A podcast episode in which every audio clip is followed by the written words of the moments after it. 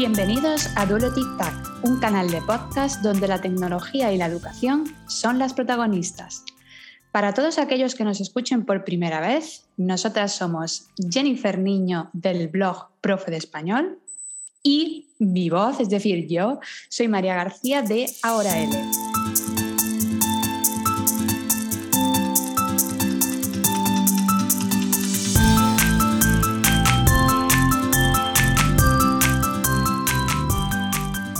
tal estás, Jennifer? ¿Cómo han ido las vacaciones? Porque, bueno, hace desde la última temporada unos mesecitos que, que no nos vemos. Exactamente. Bueno, que nos hablamos, pero no nos vemos. Exacto.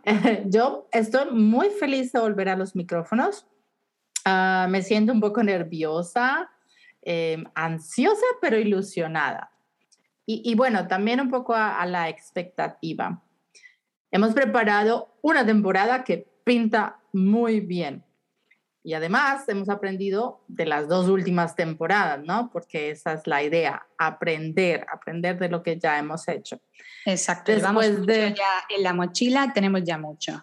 Exactamente, pues imagínate, después de 25 episodios de duelos, entrevistas, píldoras, venimos con muchísimas ganas. Madre mía, ¿cómo crece Duelo Tic Tac? Exactamente. Para esta nueva temporada tenemos muchas sorpresas y cambios. Uno de ellos es una sección nueva en la que aprenderemos una expresión tanto en español como en alemán. ¿Por qué? Puede que te preguntes. Pues como muchos de los que nos escucháis desde el principio, es decir, desde la primera temporada, sabéis que Jennifer vive en Alemania. Ganz genau. ¿Nos puedes decir qué es en español, por favor? Significa exactamente. Muy fácil. Y es profe de alemán, como podéis ver perfectamente. Y yo vivo en España y soy profe de español. Entonces, no, nos parece interesante las conexiones que, que pueda haber eh, o que existan ¿no? entre algunas expresiones y, y, sería positivo conocerlas no solo para que las llevéis al aula con vuestros estudiantes, sino también para nuestro día a día. A lo mejor nos interesa decir eh, lo que acaba de pronunciar Jennifer, que no lo voy a hacer, eh, para comprar manzanas o ir al, al, mercado. Así que... A ver, a ver, que sí puedes pronunciarlo. Ganz No genau. Ganz genau. Exactamente. Pero mejor empezamos para que se entienda todo lo que acabo de decir, que ha sido mucho. Así es, María. Gracias por haberlo explicado tan bien. Hoy vamos a empezar con una expresión que nos muestra ese momento, ese momento eureka. Cuando entendemos algo, cuando por fin, después de tanto tiempo, logramos como anclar ese, algún tipo de conocimiento. Y esto, pues, ¿por qué? Porque para nosotros como docentes, pues nos sucede mucho ese momento en el que ¡oh! se encienden las luces. Eh, por ejemplo, si estamos hablando de tecnología, ese momento en el que entendemos cómo funciona una herramienta, cómo podemos implementar una idea en la clase, etcétera, etcétera. Y bueno, la expresión, la primera expresión en alemán es einen lichten Moment haben. Y en español sería algo así como tener un momento de lucidez. Einen lichten Moment haben. Ich habe einen lichten Moment. Acabo de decir, he tenido un momento de lucidez. Bueno, yo estoy eh, sorprendida porque esto sí que no lo voy a pronunciar. Para el siguiente podcast lo intentaré. Pero creo que, que tanto en español como, como en alemán, lo, lo, interesante de esta expresión puede ser la, la sensación que, que, da la palabra lucidez, ¿no? Nos centramos en lucidez. Y es como, como despertar, ¿no? Como, como si despertáramos por, por, un sentimiento o por una emoción que nos ayuda a, dar luz, ¿no? A, a una idea o, o, algún conocimiento, incluso algún recuerdo. Y por ahí eh, voy a relacionar esta expresión porque no sé eh, si sabíais que hay ciertas investigaciones acerca de, de, los momentos de lucidez en personas con Alzheimer. Y es que algunos apuntan a que cuando hacemos ejercicio aumenta el flujo sanguíneo de, del cerebro. Y por tanto, tener riego sanguíneo nos va a ayudar a tener una oxigenación en nuestro cerebro que va a favorecer la formación de neuronas y por tanto la manutención del volumen de, del cerebro. Yo es que de verdad no lo sabía. Pues por eso es muy interesante eh, ver las conexiones que pueda haber eh, en una expresión, como es el momentos de lucidez. Y, y bueno, y esto podría ser la ayuda a tener esos momentos lúcidos, esos momentos que, de eureka, ¿no? Como ha dicho Jennifer.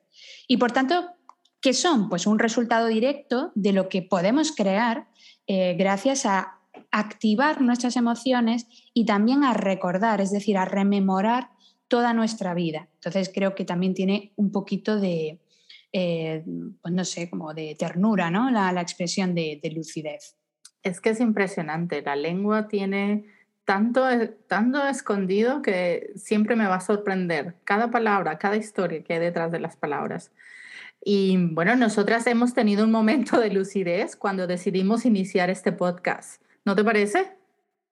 Sí, totalmente, porque de, de 25 episodios que creo que has dicho, en alguno hemos tenido lucidez. y bueno, y antes de entrar al ruedo, quería recordarles nuestro último episodio. En ese episodio, eh, más específicamente una píldora, yo te contaba eh, cinco ideas para trabajar con la extensión Mode. Es una extensión que me tiene así súper enganchada porque estoy descubriendo poco a poco la infinidad de cosas que podemos hacer para darle voz o ampliar la voz de nuestros estudiantes. Y, y yo puedo confirmar las es decir, el potencial que puede tener esta extensión en el aula. Así que yo no voy a decir, no voy a hacer ningún spoiler, porque quiero que te escuchen todas tus ideas magníficas para integrarlo con, con los estudiantes. Así es, muchas gracias.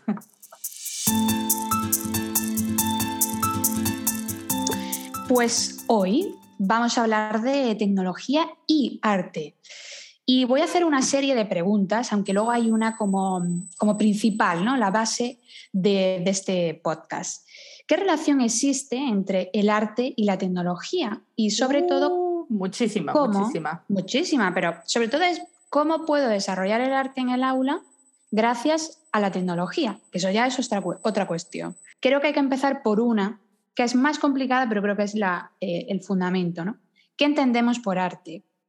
Y es como bueno, parece fácil, pero no lo es. Uh, una pregunta, uh, y ahí no tengo el momento eureka de lucidez. Exacto. Porque en los últimos años se acude al arte como herramienta para el aprendizaje y a la neurociencia y neuroestética, que son puntos indispensables en la interpretación que hacemos de la realidad para buscar significados a, cualquier eh, concepto o, cualquier, por ejemplo, expresión o emoción, como hemos visto con, los momentos de, lucidez. Y por otro lado, es cierto que, el arte muestra otras formas de ver el mundo, de cómo lo comprendemos e interpretamos. Y no solamente es un espacio para crear algo bonito, como se ha venido creyendo mucho tiempo. Exacto. Eh, puede ayudar a mostrar historias que, al final se mezclan como las películas, ¿no? La realidad, lo abstracto, obviamente eh, no la ficción, sino cosas tangibles con, algo más abstracto como son las ideas o, los conocimientos. ¿no? En otras palabras, para mí, eh, personalmente, creo que, que, al final lo positivo del arte es acercar o hacer accesible tanto otros lenguajes como otras realidades. Creo que eso es una de las cosas positivas del arte en el aula. Me parece muy interesante lo que dices, María. Pues yo quiero conectar un poquito con lo que estás diciendo. Em, y hace más o menos tres años eh, leí algo que se llama, o sobre un concepto que se llama, vamos a ver, taratatán, eh, Simpsonlogía. ¿Ves? Escuchas la palabra los Simpsons. Yo debo decir que, que hace tiempo escuché el, concepto y me pareció muy curioso pero eh, como no lo recuerdo bien, quiero que nos cuentes de dónde viene eh, los Simpson o, qué es esto, ¿no? De la Simpson, Simpsonlogía. Exacto. Yo, yo, también quedé un poco sorprendida con este concepto, em, pero fue uno que presentaron, no sé si conoces a María Caso y a Clara Mejías. Sí, son dos compañeras y, la verdad que, bueno, a ver qué con qué nos sorprenden, ¿no? Pues ellas hablaban de que la mayoría de personas puede describir, por ejemplo, eh, ¿cuántas personas componen la familia de los Simpsons? Ah, eh, María. Pues creo que era Marge, Homer, em, a ver, ayúdame, Maggie, Lisa y eh, Bar. Ah, Bar, sí. Cinco, ¿no? Vale, vale, cinco. el em, perro y el gato también tienen perro y gato. Sí. Eh, ¿Dónde viven? En Springfield. Exacto. Eh, ¿Qué carácter tiene el padre de la familia? Eh, pues recordamos, es un, no sé, es un loco perezoso que... Ah, ¿Quiénes son las tías? ¿O qué le gusta hacer a Lisa? ¿Le gusta tocar el, um, saxofón? No, por ejemplo. O sea, todos esos detalles podemos recordar de los Simpsons, pero cuando, por ejemplo, si yo te pregunto, me preguntas a mí sobre mis vecinos, por ejemplo, quiénes son, qué profesión tienen, qué hacen, pues ahí sí es que me corchas, porque no, seguro que solo te puedo responder dos preguntas. Y es que a veces nos, nos cuesta recordar sus, sus, nombres, sus rostros. Y lo, lo, peor de todo, o lo mejor, no sé lo que es, es que la familia Simpson no existe, es una, es una construcción visual. Espera, espérate un momento, Jennifer, que ya ahora mismo se me cae parte de mi infancia, es decir, no existe Los Simpsons. No, no, no. Ellos em, no son la realidad, es algo que se, ellos son la hiperrealidad. y, y, es, y esto de la hiperrealidad es un concepto creado por, a ver, permíteme si no sé si lo pronuncio bien, voy a intentarlo, Baudrillard, Baudrillard. Bueno, yo es que ahí soy muy mala. Bueno, pues este concepto que creó él en 1978 Em, la hiperrealidad es un conjunto, es en realidad un conjunto de representaciones visuales que nos rodean y que constituyen una segunda realidad mucho más potente que la realidad misma. En este caso sería pues los Simpsons. Y es que esta hiperrealidad es mucho más fuerte hoy en día porque nunca antes habíamos consumido tantas imágenes ni a tanta velocidad. Eh, las autoras nos hablan de que las imágenes hacen. ¿Y qué, qué quiero decir con esto de que hacen? Pues que las imágenes hacen que nos sintamos mal, que vayamos al gimnasio, si vemos, por ejemplo, una publicidad que nos llama a ello, que nos enfademos, nos hacen odiar, gritar, nos hacen comprar, ¿no? El, neuromarketing. Em, las imágenes nos ilustran, o, no solo ilustran, perdón, sino que o decoran o adornan las imágenes nos transporta. el poder de una imagen es brutal porque muchas personas pueden ver, como has dicho, un anuncio de una bebida y le hace una revolución en su cuerpo y puede ir directamente, se levanta y tiene sed. Y, a lo mejor hace cinco minutos no tenía sed. No tenía sed. Y es que, en mi opinión, es allí donde yace la, la potencia del trabajo de la imagen y, en este caso, de, de la imagen eh, artística. Totalmente, es decir, estamos hablando que al final el arte proyecta cómo eh, nos sentimos, incluso pueden manipular nuestras emociones, ¿no? Y ahí está pues el neuromarketing, la publicidad y, y todo, ¿no? El, el, querer ser a lo mejor un personaje de una serie, por ejemplo, también pues, Exactamente puede ser un problema. Pero es muy interesante cómo para, para cada persona el arte significa algo diferente. Creo que esto es, eh, la verdad, un descubrimiento en este podcast. Y, y, es que en cada época ha supuesto algo distinto, pero ya no solo a nivel social, sino también personal, como estamos viendo con lo que acaba de decir Jennifer. Y quiero recordar que, por ejemplo, para Platón, el arte era una imitación con, la, con esa imitación lo que intentaban era conmover, que aquí está parte de ese neuromarketing, emocionalmente al público. Y, en cambio, para Salvador Dalí he recogido una cita que me parece que, es muy interesante verla, cómo hay autores que, piensan totalmente diferente, pero que han sido importantes en, la historia. Para Salvador Dalí eh, decía que, que tienes que crear confusión, es decir, si creas confusión, liberas la creatividad. Todo lo que es contradictorio crea vida. Y aquellos que quieren imitar todo no producen nada. Es decir, estamos viendo cómo el arte representa eh, y expresa los sentimientos de una sociedad que va cambiando, pero que luego también nos encontramos, como por ejemplo con la moda, ¿no? Ahora está de moda los 90 o los, los 2000, ¿no? Entonces es muy interesante también esa conexión. Ahora que hablas de frases de, sí, como divide y vencerás, pero esa no era. pero y si nos vamos a la educación, ¿no? veremos que tenemos que llegar a un punto en el que debemos sacar el arte del aula eh, y, mezclarla con nuestra vida, con nuestro aprendizaje. Por ejemplo, en, vez de separar por edades, debemos integrar lecciones con diferentes generaciones. Por ejemplo, invitar a un pintor a nuestras clases, ¿no? Y la tecnología, mis señores y señoras, pues lo permite. Claro, porque al final estamos dando sentido, como tú dices, damos la vuelta al aula y lo hacemos todavía más tangible con los estudiantes. Exactamente. En vez de decir que vamos a realizar una manualidad, y estoy haciendo con, con mis eh, dedos. Eh, las comillas, las comillas, las comillas exactamente. Em, debemos hablar de acciones, de, de reflexiones sobre aspectos de la vida a través del arte.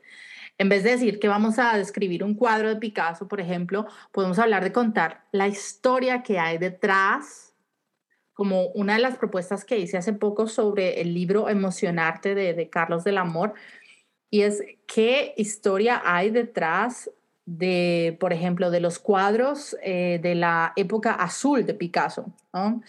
Y estamos conectando lengua y arte. Algo que, yo creo que es muy positivo porque le damos significado ¿no? a, la propuesta, que en este caso es con el arte. Y por eso nos pueden, eh, algunos de nuestros oyentes pueden decir, bueno, ¿y, qué aporta el arte ¿no? en la adquisición de una lengua, que en nuestro caso es el español? Pues bueno, pues según el marco común europeo de, referencia, algunas de las actividades que podemos hacer con el arte, como ya ha mencionado Jennifer algunas ideas, pues vamos a desarrollar, por ejemplo, la sensibilidad cultural, la capacidad de cumplir el papel de mediador cultural y también la capacidad de superar determinadas relaciones estereotipadas, que esto también es muy interesante. Has dado en el clavo, María. Así que yo creo que además del aspecto afectivo que estamos viendo que es muy como es imprescindible con el arte. El arte emociona, el arte te puede poner triste, feliz, puedes llorar, reír. Y como indicaban nuestros compañeros de, Charla L, lo que ellos eh, llegaron a, vislumbrar es, eh, en, las charlas que hacían en Twitter es que el arte permite relajar el aprendizaje y por tanto el uso de la lengua se realiza o se desarrolla como algo natural.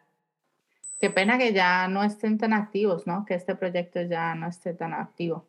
Pues sí, porque en él, por ejemplo, también llegaban a la siguiente conclusión, que, el aprendizaje trabaja para un propósito y la lengua, al final, es solo el medio para describir el arte. Entonces es cierto que, como estamos viendo, los compañeros de Charla L llegaron a unas conclusiones muy, muy eh, significativas. Entonces vamos a relajar el aprendizaje. Y creo que, creo que vamos aterrizando e, en este viaje sobre el arte, la tecnología y la educación. Pero aún queda otra parada más y es cómo podemos aplicar todo lo anterior en el aula.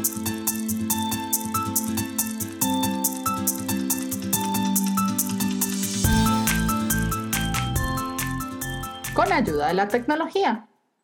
Exacto, has estado en el clavo tú ahora, ¿eh? pues vamos a ello. Yo quiero hablar de ideas o herramientas que he llevado a cabo. Quiero comenzar con Art Selfie. Eh, cuando la encontré me emocioné mucho porque combina dos campos que me atraen muchísimo, la fotografía y el arte. A mí también, me encanta, así que eh, estoy aquí con mi blog de notas para, para apuntar todas tus ideas. ¿eh? Pues mira, eh, con esta aplicación, bueno, está dentro de la aplicación de Google Arts y con esta aplicación tú te puedes tomar un selfie y, la herramienta busca en su base de datos pues una obra que tenga una gran similitud con, tu selfie, con tu rostro y bueno, eh, te da diferentes opciones al final, ¿no? Entonces tú puedes coger, por ejemplo, la, obra que más, que más te guste, que más te interese. Y en clase podemos trabajar las descripciones, ¿no? Si estamos a un nivel inicial, pero yo siempre animo a ir mucho más allá. Pues imaginemos que podemos tener una conversación con la persona de la obra em, que Google nos muestra. Y ahí podríamos utilizar, por ejemplo, Mode, ¿no? Poner nuestro resultado y, crear una conversación con la extensión Mode. ¿Qué le preguntarías a esta persona? Eh, ¿Qué historia me contaría este retrato? Bueno, en fin, o sea, aquí no le podemos poner límites a nuestra imaginación. Yo creo que sí, creo que es una pasada de, herramienta y ya si la unimos a, la extensión de Mode, pues yo por ejemplo me imagino mm, los estudiantes ¿no? hablando con, el artista o incluso ¿no? la, obra, qué historia nos va a contar y entonces le estamos dando el arte la vuelta, perdón, la vuelta al arte para ir más allá. Entonces me parece que, que es un viaje, ¿no? Como, como una experiencia extraordinaria que, van a recordar. Por tanto, estamos trabajando con aprendizaje memorable, ¿no? Memorable, significativo. seguimos con los juegos que nos ofrece Google Arts. Vamos con el conocido Art Filter o filtro de arte. Es una función de realidad aumentada bueno, si no lo han hecho, les recomiendo que ya en, alguna, en un episodio pasado hicimos pues uno sobre eh, la realidad aumentada. Bueno, pues con, este, con esta aplicación podemos convertir, eh, nosotros nos podemos convertir en un autorretrato, por ejemplo, de Vincent van Gogh o en una obra de, Frida Kahlo, nosotros mismos, y podemos grabar videos como si fuéramos el autorretrato o Frida Kahlo, bueno, en fin.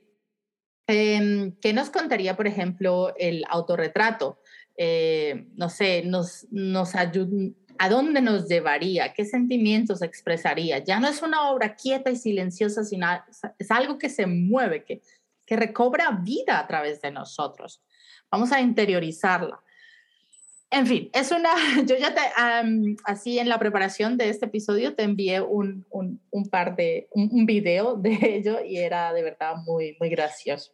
Sí, porque yo cuando me, me contaste esta, esta experiencia, yo decía, es que parece como como un capítulo del libro de, del retrato de, Dorian Gray, ¿no? Porque es como que, que estáis hablando con, con, vosotros mismos, pero sois una obra de arte. Entonces Me, me, parece algo, eh, pues no sé, como muy divertido, pero a la vez creo que, que pueden salir cosas muy interesantes.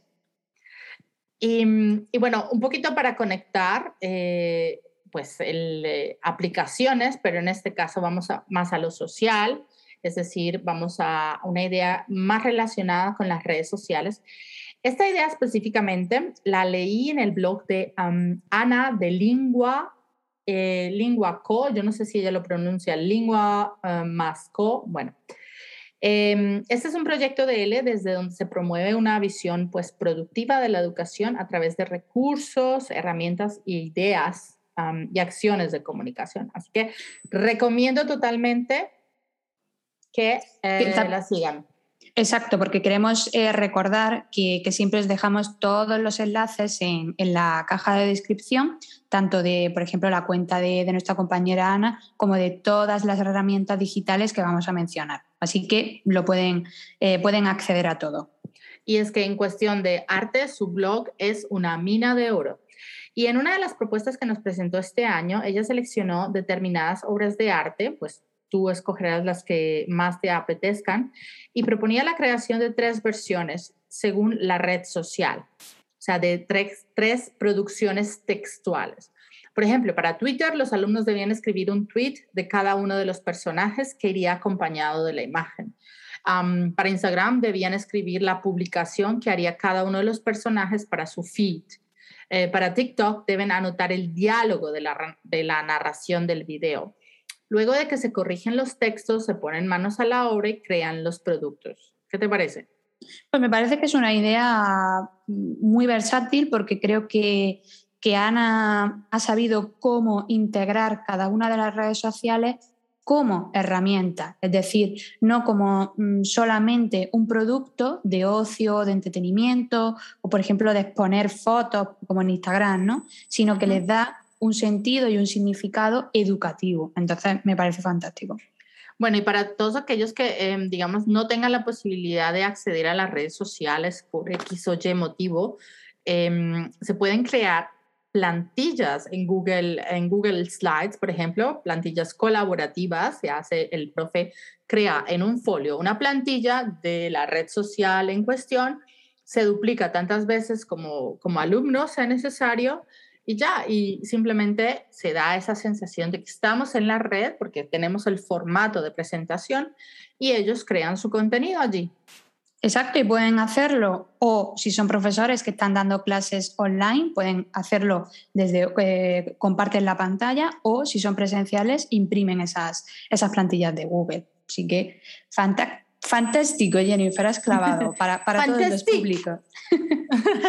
Pero eh, continuamos en este viaje porque como este podcast va de tecnología y arte, este episodio de hoy, pues vamos a seguir viajando. Y yo os animo a, venir conmigo a diferentes museos gracias a la tecnología porque bueno, eh, hemos visto que por la pandemia tenemos que adaptar y ver que la tecnología es una herramienta que nos puede ayudar. Entonces, eh, Google digitalizó hace unos años diferentes museos de partes del mundo para visitar sus obras eh, desde un móvil, un ordenador, una tableta. Eh, ¿Y de qué estoy hablando? Pues bueno, estoy hablando de Google Arts and Culture, que es una experiencia audiovisual con, con Google. Así que yo creo que Jennifer, la respuesta la conoces. Sí, sí, hace algún tiempo. Eh, a ver, que yo no conozco todas las herramientas, pero esa específicamente hace algún tiempo la proponía en mis clases, en mis clases, mira, yo sigo en clase todavía, no he salido de la ola, en mis lunes de, de lunes de TIC y, y, viajé a muchos estudiantes y viajé a muchos museos con mis estudiantes. Pues eso es, que sigan también tu, tu hashtag con lunes de TIC, ahí tienes muchas aplicaciones. Así es. Pero ¿por qué os propongo esta herramienta? Pues porque no solamente eh, podemos crear conexión en el aula con el artista y su obra, sino también porque vamos a trabajar con personajes y acontecimientos históricos que de esta manera lo que estamos haciendo es que eh, cada lección sea transversal. Por tanto, mm, ¿y si creamos una ruta de, de Picasso o de Frida Kahlo, que la ha mencionado antes Jennifer? Los alumnos van a poder crear con esta herramienta de Google su propia ruta sobre el arte gracias a la, sección que tiene que se llama Cercano en español, que nos permite ver todos los museos que hay cerca de nuestra ubicación con el mapa de Google, como cuando viajamos, y eh, estamos creando la ruta con los intereses de los estudiantes. Por tanto, es personalizable. Las rutas me fascinan, son una de mis experiencias favoritas, María. A mí igual, así que pueden hacer una ruta nocturna, por ejemplo. Mm. Pero antes de crear la ruta, vamos a jugar con, el arte y vamos a, descubrir pues, bueno, todos los recursos que, que nos aporta eh, Google ¿no? para, trabajar con el arte. Vale, vale, eh, cuéntanos. Ahí voy, ahí voy, voy a disparar. Eh, por un lado, em, imagina que, que encuentras un cuadro en 10 pedazos. Por ejemplo, el retrato de Dorian Gray roto en 10 pedazos.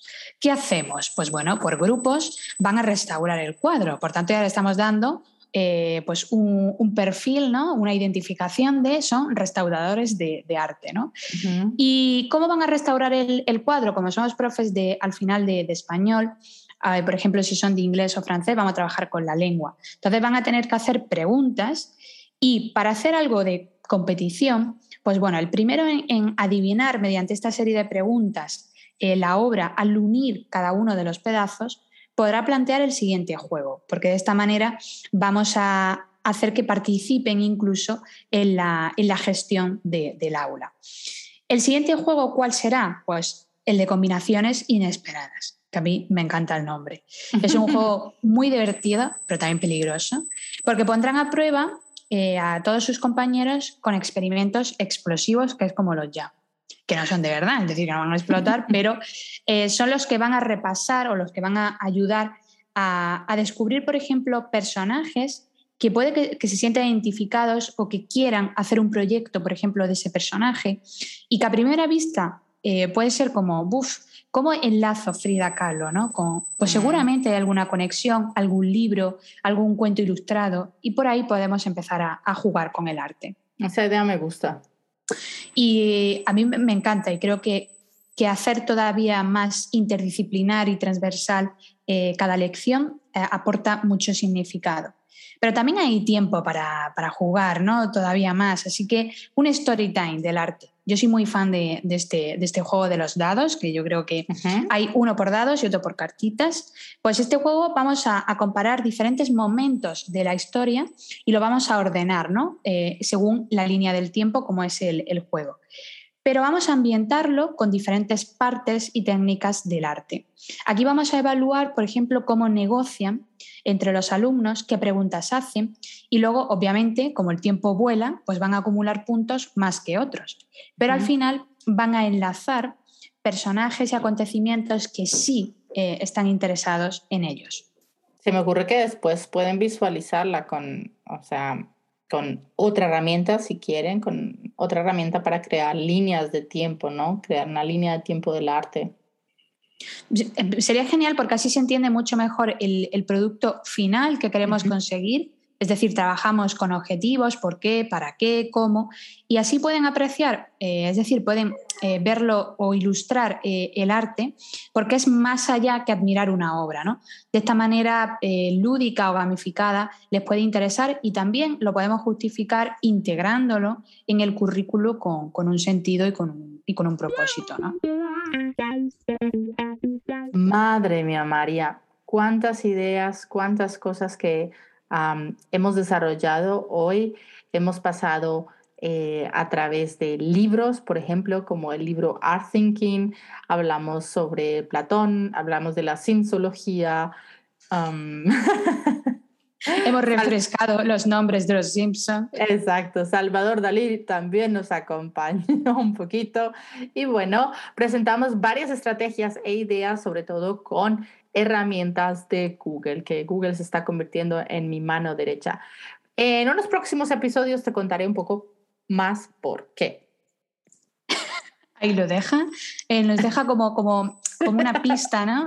un trocito del pastel.